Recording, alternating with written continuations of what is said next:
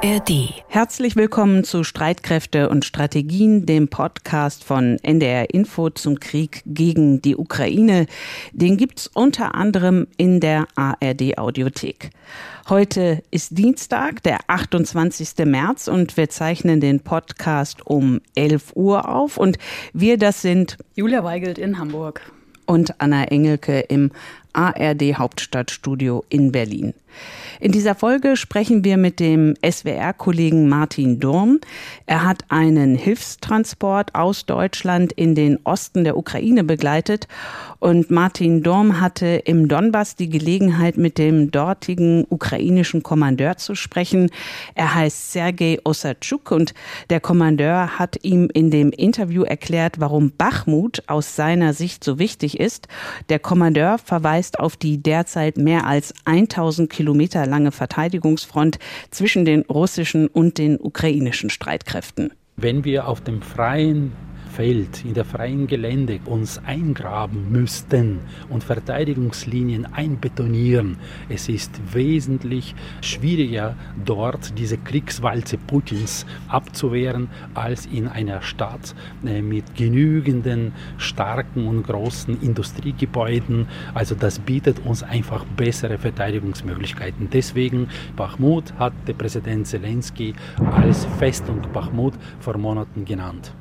Das, was man im Hintergrund hört, das sind äh, Einschläge von Artilleriemunition. Und das war auch immer wieder in dem Interview zu hören, das Martin Durm in einem Vorort von Bachmut geführt hat. Und über die genaueren Umstände sprechen wir gleich mit ihm. Außerdem gucken wir auf die Ankündigung von Russlands Präsident Putin vom Wochenende, taktische Nuklearwaffen in Belarus zu stationieren, auch als Reaktion auf die vermeintlich nukleare Munition, die Großbritannien an die Ukraine liefern möchte. Und in unserem heutigen Schwerpunkt geht es um das Thema Munition für die Ukraine. Und dazu hast du ja, Julia, ausführlich recherchiert. Hm. Die Europäische Union will der Ukraine ja nun Artilleriemunition zur Verfügung stellen und unser Kollege Martin Durm hat auch darüber mit dem ukrainischen Kommandeur Osatschuk gesprochen. Das bräuchten wir bereits heute. Das hätten wir gebraucht noch im Herbst. Und äh, die Befreiung der ukrainischen Territorien, der ukrainischen Menschen, nicht in Cherson, sondern viel, viel weiter. Aber wir hatten keine Emotion und konnten nicht. Allein die Tapferkeit, Mut der ukrainischen Soldaten und Soldatinnen äh, hilft nicht, den Putin zu stoppen. Wir müssen auch Munition haben, um das zu erreichen, was eigentlich die freie Welt verlangt. Leben nach dem Recht, nach der Würde, nach der Freiheit und nicht so, wie sich das Putin vorgestellt hat. Den Link zum ganzen Interview gibt es in unseren Show Notes. Aber jetzt erstmal zur aktuellen Lage in der Ukraine mit dir, Julia. Ja, es gab zum einen einen Drohnenangriff auf Kiew und da konnten laut der Ukraine alle Drohnen über Kiew von der Flugabwehr abgeschossen werden. Und nochmal ein Blick auf die Gesamtlage. Laut einer Analyse des Institute for the Study of War setzt Russland seine Offensive fort mit kleineren Geländegewinnen auch im seit Monaten umkämpften Bachmut und auch in Avdiivka, das ist eine Kleinstadt nördlich der Stadt Donetsk. Und das britische Verteidigungsministerium meldet, Russland habe dabei schwere Verluste gemacht und auch ein russisches Regiment habe einen großen Anteil seiner Panzer verloren, eben bei dem Versuch, Avdiivka vom Süden aus einzukreisen. Und äh, Stichwort Panzer nochmal kurz. Inzwischen sind 18 deutsche Leopard-Kampfpanzer in der Ukraine angekommen. Das hat Kanzler Olaf Scholz bei einer Pressekonferenz in den Niederlanden bestätigt. Und das Verteidigungsministerium in Berlin ergänzt, es kamen da auch Munition und Ersatzteile mit, sowie zwei Bergepanzer Büffel. Die haben ja bei der Bundeswehr immer so Tiernamen. Und auch die in Deutschland ausgebildete Besatzung, äh, also die ukrainische Besatzung, ne, kam in der Ukraine an. 40 Schützenpanzer Marder sind ja bereits in der Ukraine. Und letzte, letzter Panzeraspekt, auch die britischen Challenger-Kampfpanzer sind nun angekommen. Das hat der ukrainische Verteidigungsminister auf Twitter vermeldet mit den Worten, er freue sich jetzt eine Runde darin zu drehen. Und damit geht also eine lange Panzerdebatte, die wir ja in Deutschland und auch in der EU hatten, ein Stück weit zu Ende. Ein Stück weit, weil jetzt ja einige in der Ukraine angekommen sind, aber eben doch nicht so viele, wie zunächst in der Debatte waren. Und man darf gespannt sein, ob sich da in den nächsten Monaten noch was tut. Ja, danke Julia für die aktuelle Lage in der Ukraine. Unser Kollege Martin Durm vom SWR ist derzeit in der Ukraine, inzwischen im Westen des Landes, in Lviv. Martin, schön, dass du Zeit für uns hast. Ja, hallo. Vor knapp einer Woche warst du noch genau auf der anderen Seite der Ukraine im Donbass und du hast einen Hilfskonvoi aus Deutschland dorthin begleitet. Ab wann habt ihr gemerkt, dass ihr in einem Kriegsgebiet seid? Na, das hat sich angedeutet ab Kharkiv, also ab der zweitgrößten Stadt der Ukraine die ja weiter oben im Norden liegt. Ich bin von Kiew mit diesem LKW beladen mit Krankenhausbetten und Rollstühlen hoch nach Kharkiv gefahren und etwa zehn Kilometer schon bevor wir die Stadt dann tatsächlich erreichten, war das eigentlich eine Landschaft, die eindeutig sich auf den Krieg vorbereitet hat, weil sie ihn ja auch schon hinter sich hat und nicht weiß, wie das jetzt in den nächsten Monaten weitergeht. Ähm, Kharkiv wurde gleich zu Beginn im Februar, im März von der, der, russischen Armee angegriffen und jetzt rüstet man sich natürlich ähm, dafür, dass das wieder passieren könnte. Also Kharkiv ist eine Stadt, die ausgebaut worden ist zu einer Festung, äh, rings Schützengräben, Geschützstellungen, an fast jeder Brücke auch Geschützstellungen und äh, Soldaten, die hinter Sandsäcken äh, das Terrain überwachen, äh, immer wieder auch Luftalarm. Also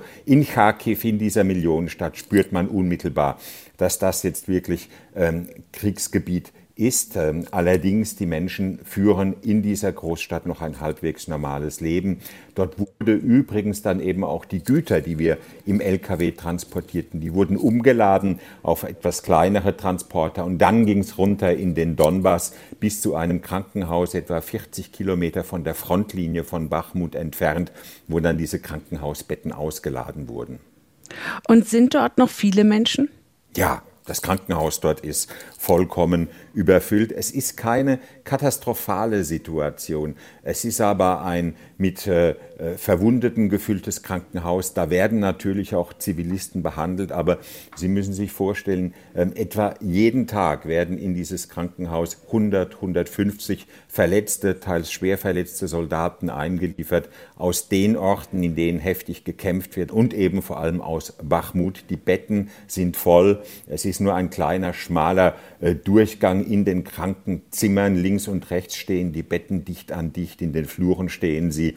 Die ähm, Operateure, die Chirurgen arbeiten dort praktisch rund um die Uhr. Du bist ja auch näher rangefahren an die Front. Wir haben zu Beginn unseres Podcasts Auszüge aus dem Interview äh, gespielt, das du vor einigen Tagen mit dem ukrainischen Kommandeur Sergei Osachuk in einem Vorort von Bachmut geführt hast. Und darin sind immer wieder Explosionen zu hören. Klingt so der Alltag dort? Ja, also in Frontnähe. Wir waren etwa drei bis vier Kilometer vor den umkämpften Linien in Bachmut entfernt, auf einer Anhöhe in einem äh, Dorf oder nennen wir es lieber eine Kleinstadt, Chassif Yar heißt die, und dort hat eben die ukrainische Artillerie ihre Stellungen ausgebaut rund um diese Kleinstadt. Das ist äh, sozusagen die äh, taktische Notwendigkeit, die einem dazu zwingt, denn wie gesagt, sie liegt auf einem Hügel und von dort aus hat man dann eben freie Sicht, freie Schussbahn auch auf die russischen Linien, die ja im Osten von Bachmut liegen. Dort wurde eben dann die russische Infanterie, die Wagner-Söldner, die wurden gezielt unter Feuer genommen. Ähm, die russische Armee schoss zurück, über uns gingen ähm, Raketen, Gradraketen hinweg. Zwei schlugen auch in dieser Ortschaft ein. Es gab zwei Tote, es gab einen Schwerverletzten. Also das alles war sehr, sehr nah offen gestanden, etwas näher als ich dachte. Mhm. Und leben dort noch Menschen? Ja, da leben noch Menschen. Eigentlich müssten sie ja alle evakuiert sein. Das ist die Politik des ukrainischen Militärs, der ukrainischen Regierung. Immer wieder fahren sogenannte Volunteers, also junge Freiwillige, oft Studenten von der Universität Kharkiv, die ihr Studium abgebrochen haben, weil sie sagen, jetzt ist Krieg, jetzt werden wir gebraucht, mit ihren klapprigen Autos in diese akuten Kriegsgebiete rein versuchen, die alten Leute, es sind fast nur noch alte Männer und Frauen, die da leben, zu überzeugen, doch die Stadt, auch Chassifia, zu verlassen, weil eben ständiger Beschuss das Leben dort äh, zur Hölle macht. Anders kann man das gar nicht sagen. Aber die, die jetzt noch dort sind, die wollen bleiben, die werden auch bleiben. Und man kriegt eigentlich immer wieder das Gleiche zu hören. Wo sollen wir denn hingehen? Ich gehe jetzt in keine fremde Stadt mehr. Ich habe hier meinen Garten, meine Familie. Mein Mann ist krank. Mein Sohn will hier bleiben mit seinen Kindern. Die kann ich doch nicht im Stich lassen. Das sind eigentlich so die typischen Aussagen es sind völlig skurrile Szenen, die man da sieht. Links und rechts schlägt es ein und gleichzeitig sitzt da ein altes Mütterchen auf einer Holzbank. Es war schönes Wetter, als ich dort war und blinzelt in die Sonne und es fährt jemand auf dem Rad an ihr vorbei und grüßt sie auch noch, wünscht ihr einen schönen Tag und dann steht sie auf und sagt, sie glaubt, es ist jetzt doch Zeit, dass man sich so langsam zurückzieht, weil man ja doch getroffen werden könnte. Und dann, dann humpelt sie in einen dieser Unterstände, wo die ukrainischen Soldaten sind, geschützt mit Helm, mit, äh, mit, mit gepanzerter Weste. Das darf man ja auch nicht vergessen. Äh, auch wir Journalisten, wenn wir in diesen Gegenden sind, sind wir geschützt durch äh, Kevlarwesten, durch Helme. Die Zivilisten dort tragen wirklich nichts anderes als die Mütze auf dem Kopf, die Röcke, die Westen und ein Kopftuch. Hm. Du bist ein erfahrener Kriegs- und Krisenreporter. Du hast in den 1990er Jahren aus Sarajevo berichtet, dann ne, so ab 2011 äh, seit dem arabischen Frühling immer wieder aus der arabischen Welt, aus Ägypten, aus Libyen, dem Jemen, dem Irak und Syrien. In der Ukraine bist du ja jetzt zum ersten Mal. Wie unterscheidet sich dieser Krieg dort von dem, was du bisher gesehen hast? Es ist ein großer Krieg. Es ist ein sehr, sehr großer Krieg, wie ich ihn so noch nicht erlebt habe. Die arabischen Kriege im Verhältnis dazu waren Kleinkriege oder Bürgerkriege. Aber, äh, und mich bitte jetzt nicht falsch verstehen, diese Kriege in der arabischen Welt waren für einen selbst als Berichterstatter fast gefährlicher, würde ich sagen. Denn wenn man dort in einen Checkpoint reinfuhr, wusste man eigentlich nie, wer steht da. Ist das womöglich der IS? Ist das äh, Al-Qaida, eine versprengte Islamistengruppe, die einen weiterverkaufen könnte? Oder Militär? Oft waren die äh, jungen Männer dort bekifft oder vielleicht berauscht äh, ein 16-Jähriger, der eine Kalaschnikow in der Hand hat, ist nicht in einem normalen mentalen Zustand. Also da war immer die Gefahr da, an einem Checkpoint äh, festgesetzt zu werden, entführt zu werden. Ähm, es gab ständigen Sniperbeschuss, es gab im Grunde auch keine feste Frontlinie. Und all das ist hier gegeben. Wir haben es mit einem regulären Krieg zu tun. Und auch wenn es jetzt zynisch klingen mag, da kann man sich als Berichterstatter leichter bewegen, denn man weiß, wo verläuft die Frontlinie. Das Militär ist diszipliniert. Im Donetsk gibt es im Unterschied zum Rest der Ukraine ein absolutes Alkoholverbot, das eingehalten werden sollte, denn es stehen strenge Strafen auf besoffene Soldaten. Deswegen sind auch die Checkpoints gut durchstrukturiert. Das Einzige, was tatsächlich ungeheuer gefährlich ist, das ist diese äh, enorme Wucht der Artillerie. Das sind die Raketen, die einschlagen mit einer ungeheuren Zerstörungskraft, so wie ich es bislang noch nicht erlebt habe. Und das ist ausgesprochen angsteinflößend. Insofern kann ich ganz schwer sagen, welcher Krieg letztendlich für einen bedrohlicher ist. Mit welchen Gedanken reist du jetzt zurück nach Deutschland? Die Frage überrascht mich, weil ich mir darüber noch überhaupt keine Gedanken gemacht habe. Ähm, ich habe die ganze Zeit die Ukraine im Gepäck, die Ukraine im Kopf. Ähm, ich habe die ganze Zeit diese Menschen im Kopf, die, nachdem man mit ihnen stundenlang politische Diskussionen geführt hat, am Ende einfach dastehen, ratlos sind und sagen, wir können es nicht fassen. Warum hat uns unser Nachbar das angetan? Was haben wir den Russen getan? Ich reise ab mit dem Gefühl, dass man mit hier, hier in der Ukraine derzeit mit niemandem reden kann über äh, Möglichkeiten der Versöhnung in einer Nachkriegsära, über Verhandeln, denn sie sagen, worüber sollen wir verhandeln? Ich war in Isium, stand mitten äh, in diesem Gräberfeld, wo man über 500 hingerichtete, gefolterte Leichen gefunden hat. Die Gräber liegen noch offen, der Wind hat Plastikflaschen Papierfetzen mittlerweile reingelegt. Immer wieder kommen äh, Leute dorthin, die ihre Angehörigen suchen, denn es sind noch längst nicht alle Leichen dort geborgen. Es ist ein furchtbar zerfetztes, zerrissenes Land, zumindest im Osten der Ukraine. Und im Moment mit diesen Menschen über Frieden zu reden oder auch über Angst vor einem Atomkrieg, wenn sie jeden Tag der Angst ausgesetzt sind, beschossen zu werden, von einer Mörsergranate oder einer Rakete zerfetzt zu werden, ihr Haus zu verlieren, das ist einfach absurd und da spürt man eben auch, wie grotesk manche Diskussionen bei uns verlaufen, wenn man die Wirklichkeit in diesem Kriegsgebiet erlebt. Und mit diesen Gedanken fahre ich zurück. Danke, Martin. Danke für deine Eindrücke. Das war Martin Durm, äh, langjähriger Auslandskorrespondent der ARD. Und von der Ukraine gehen wir jetzt nach Belarus. Dort sollen ja nach dem Willen von Präsident Putin bald russische taktische Atomwaffen stationiert werden. Das hat Putin am Samstag angekündigt. Mit welcher Begründung, Anna? Ja, Wladimir Putin verweist darauf, dass auch die USA bei Verbündeten in Europa Atomwaffen stationiert hätten. Also könne er auch bei seinen Verbündeten Atomwaffen stationieren. So ist seine Argumentation. Und der belarussische Machthaber Alexander Lukaschenka möchte sowieso schon länger russische Nuklearwaffen auf seinem Territorium haben. Er hat dafür in einem inszenierten Verfassungsreferendum im Februar 2000 2022 bereits den Status von Belarus als atomwaffenfreier Staat aberkennen lassen. Und er hat auch schon russische Iskander-Raketen angeschafft, die dann als taktischer Atomwaffenträger benutzt werden können. Und bis Anfang Juli sollen nun die Lagerstätte für die nuklearen Sprengköpfe in Belarus fertiggestellt sein.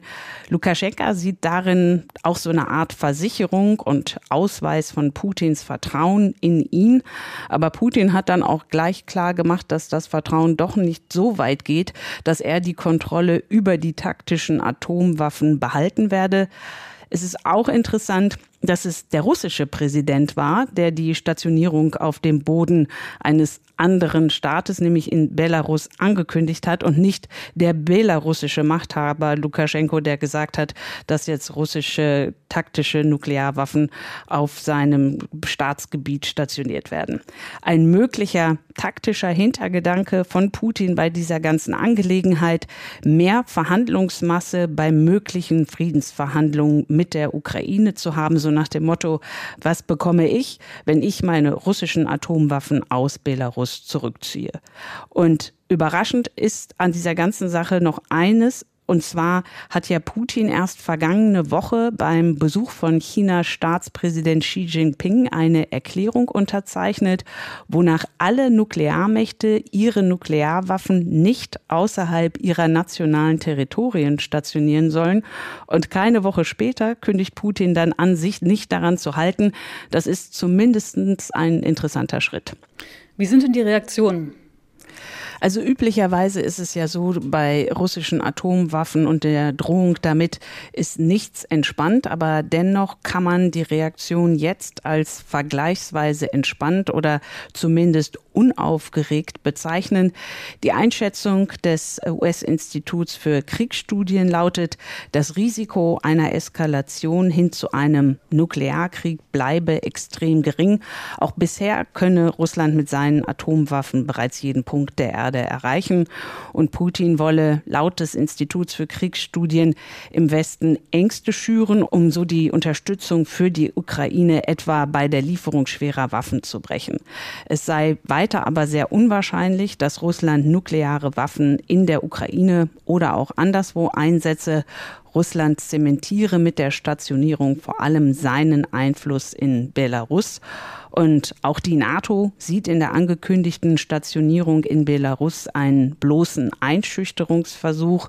Die Allianz erklärte, sie sehe jetzt keinen Handlungsbedarf mit Blick auf die eigenen Nuklearwaffen. Man sei aber wachsam und beobachte die Situation genau. Und als eine mehr symbolische Geste hat auch der Militärexperte Gustav Gressel die geplante Stationierung bei uns bei NDR Info bezeichnet. Es gebe auch andere russische Atomlager in ukrainischer Grenznähe. Russland brauche nicht unbedingt auch Atomraketen in Belarus. Einige Länder, vor allen Dingen die angrenzenden, die an Russland angrenzenden, sind ähm, dabei durchaus besorgter. Zum Beispiel Bulgarien, Polen oder auch die baltischen Staaten. Aber insgesamt hält sich die Aufregung wirklich in Grenzen. Dafür hat Putin schon zu häufig mit dem möglichen Einsatz von Nuklearwaffen gedroht. Und diese Ankündigung ist ja auch eine Reaktion Putins, weil Großbritannien Munition für seine Challenger-Kampfpanzer mit abge abgereichertem Uran an die Ukraine liefern will. Und Julia, du hast dich ja für die heutige Folge eingehend mit dem Thema Munition beschäftigt. Mhm. Lass uns doch noch kurz auf diese Munition mit diesem abgereicherten Uran schauen. Was ist das für eine Munition? Ja, das ist auch eine Frage von unserem Hörer Eckhard Giebler. Also an der Stelle nochmal vielen Dank für Ihre und eure Fragen. Das hilft uns schon sehr dabei, wirklich das zu berichten, was Sie am meisten gerade interessiert zur Urankernmunition. Das hat also nichts mit Atomwaffen zu tun, sondern das sind panzerbrechende Geschosse. Uran ist sehr dicht und schwer, deutlich fester als Blei.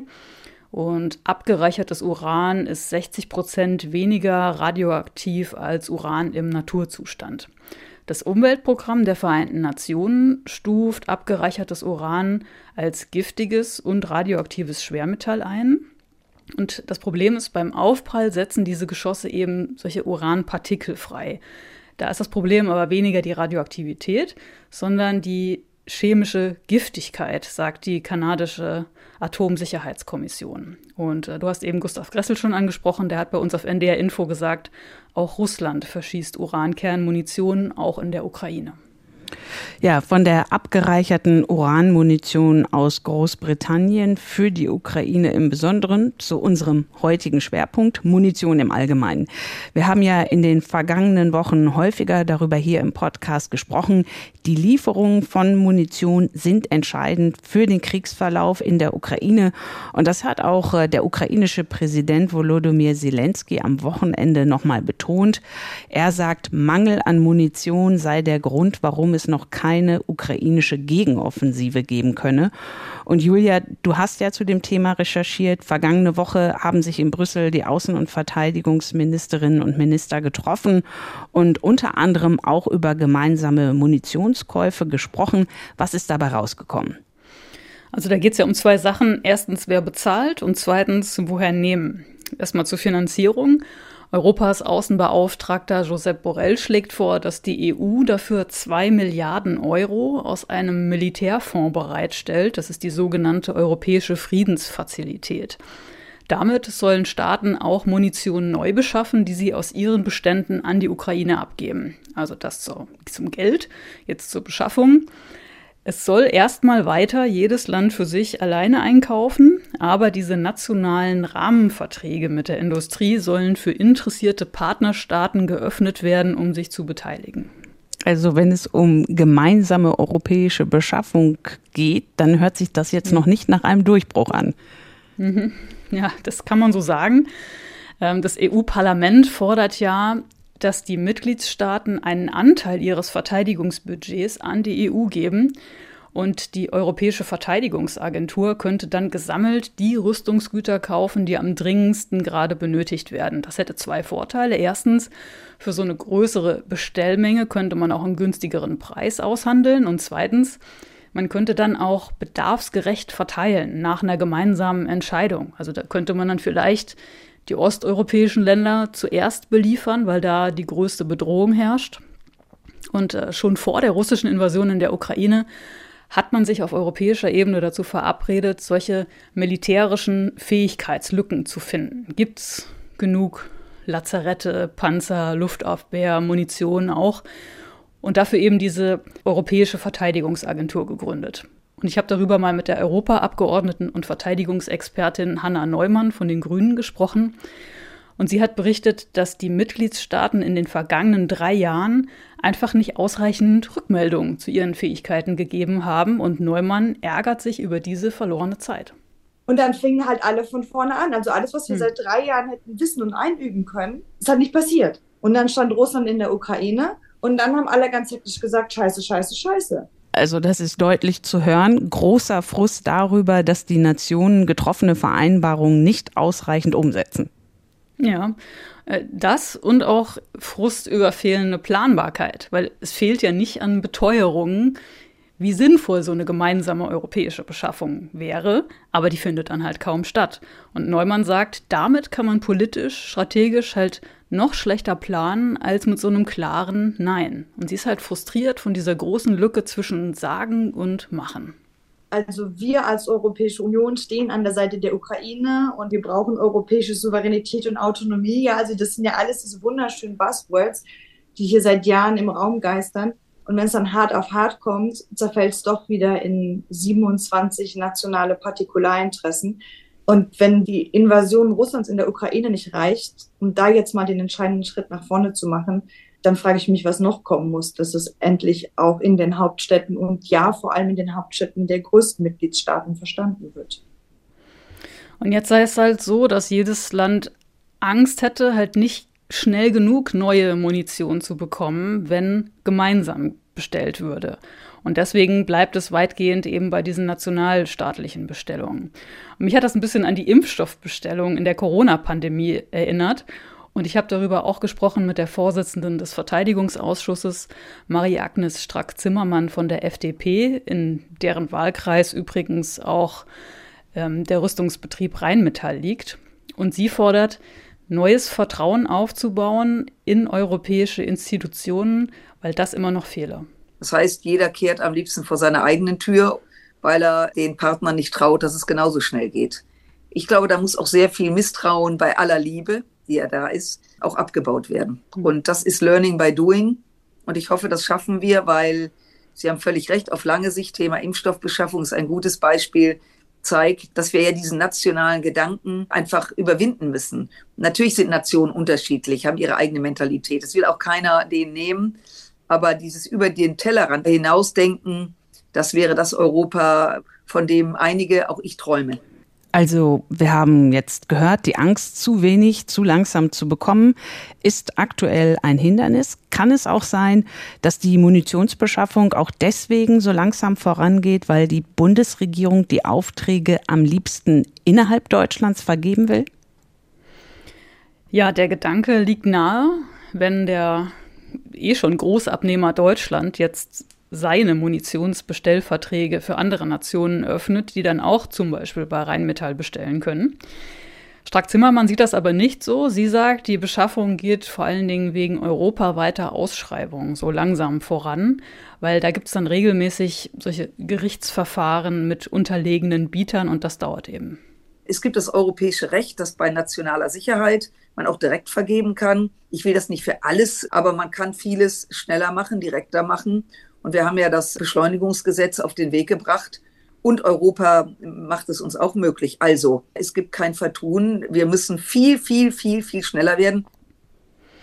Und sie spricht da einerseits eben das EU-Vergaberecht an und auch das Bundeswehr-Beschaffungs-Beschleunigungsgesetz. Also jedes Mal, wenn ich das richtig ausspreche, gönne ich mir hinterher ein Stück Schokokuchen.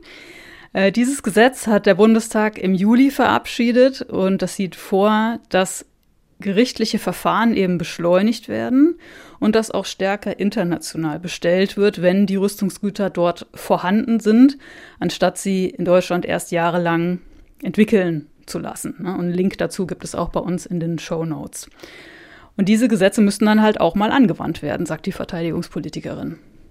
Jetzt hat die Rüstungsindustrie noch einen anderen Grund für die schleppende Beschaffung. Und zwar hat Vorstandschef Armin Pappberger von Rheinmetall kürzlich in einem Interview gesagt, ich brauche Aufträge, ohne Aufträge produziere ich nichts. Ein Mangel an Munition werde nicht an der Industrie liegen. Rheinmetall produziere Munition nur mit zwei Dritteln seiner Kapazität, weil eben Aufträge fehlten. Ja, die Rüstungsunternehmen fordern halt äh, für die Erhöhung der Produktionskapazitäten Planbarkeit, längerfristige Rahmenverträge. Inwieweit das jetzt mit den zwei Milliarden aus dem EU-Militärfonds passiert, das bleibt abzuwarten. Strack-Zimmermann sagt dazu allerdings. Insofern ist die Industrie natürlich jetzt auch gefordert, nicht nur den Mund zu spitzen, sondern auch zu pfeifen. Heißt, die Kapazität hochzufahren. Mit dem Geld aus den 100 Milliarden Euro Sonderschulden für die Bundeswehr sollen ja explizit keine laufenden Kosten wie zum Beispiel Munition bezahlt werden. Woher soll das Geld für die Munition denn dann kommen? Ja, also das Auffüllen allein jetzt deutscher Munitionsdepots kostet ja geschätzt mindestens 20 Milliarden Euro und das muss aus dem Verteidigungsetat finanziert werden. Dieses Jahr stehen dafür 1,1 Milliarden Euro bereit und damit müssen aber auch noch neue Munitionslager gebaut werden. Das hat die frühere Verteidigungsministerin Lamprecht Ende vergangenen Jahres gesagt. Ähm, da wurden also vergangenes Jahr 2022 vier Munitions Depots reaktiviert.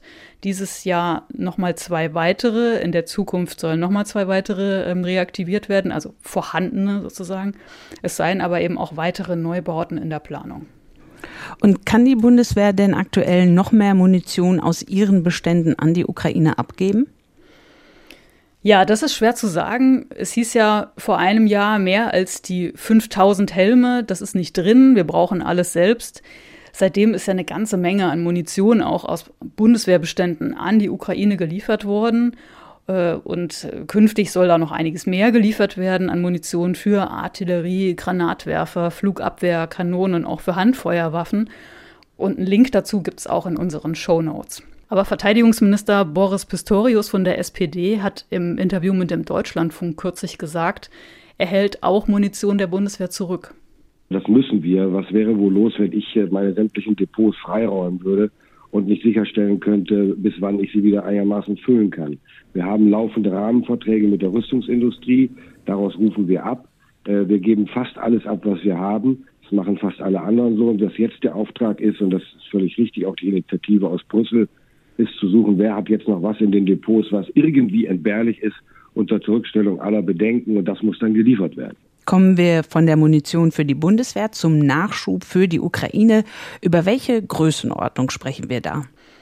Ich bleibe mal bei der Artillerie, also große Geschütze. Da geht es um 155 Millimeter Munition. Europa produziert da rund 300.000 Stück im Jahr. Die Ukraine verschießt aber nach eigenen Angaben allein 110.000 im Monat. Und deswegen sind halt Produktionssteigerungen geplant. Die USA will ihre Produktion innerhalb von zwei Jahren auf 90.000 Stück pro Monat versechsfachen und Rheinmetall möchte jährlich bis zu 500.000 Stück herstellen, dieses gleichen Kalibers. Jetzt könnte man ja sagen, der Krieg in der Ukraine läuft seit 2014, da war die Krim-Annexion, die Invasion der Ukraine durch Russland ist ein Jahr her.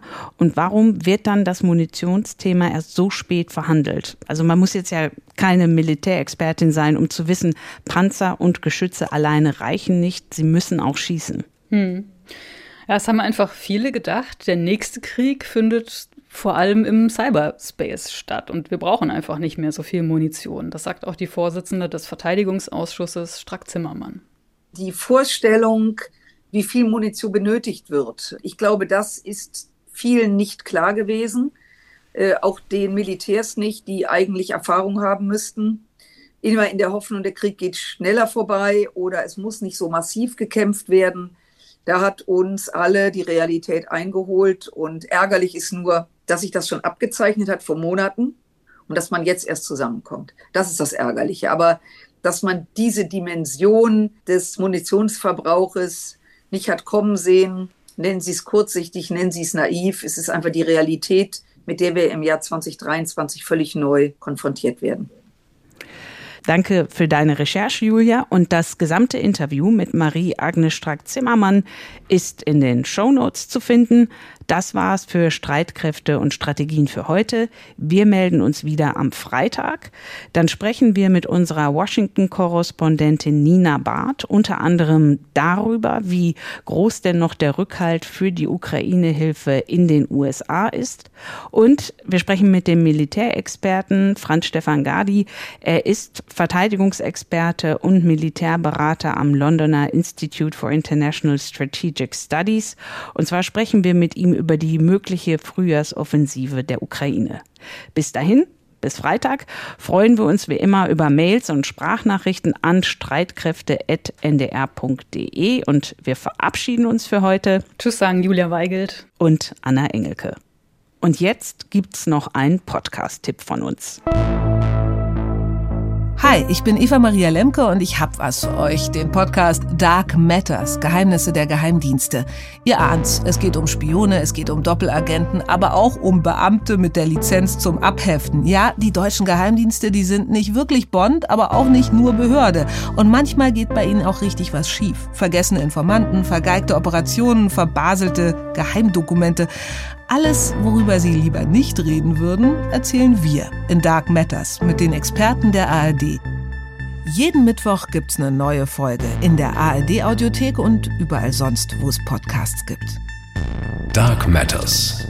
Geheimnisse der Geheimdienste.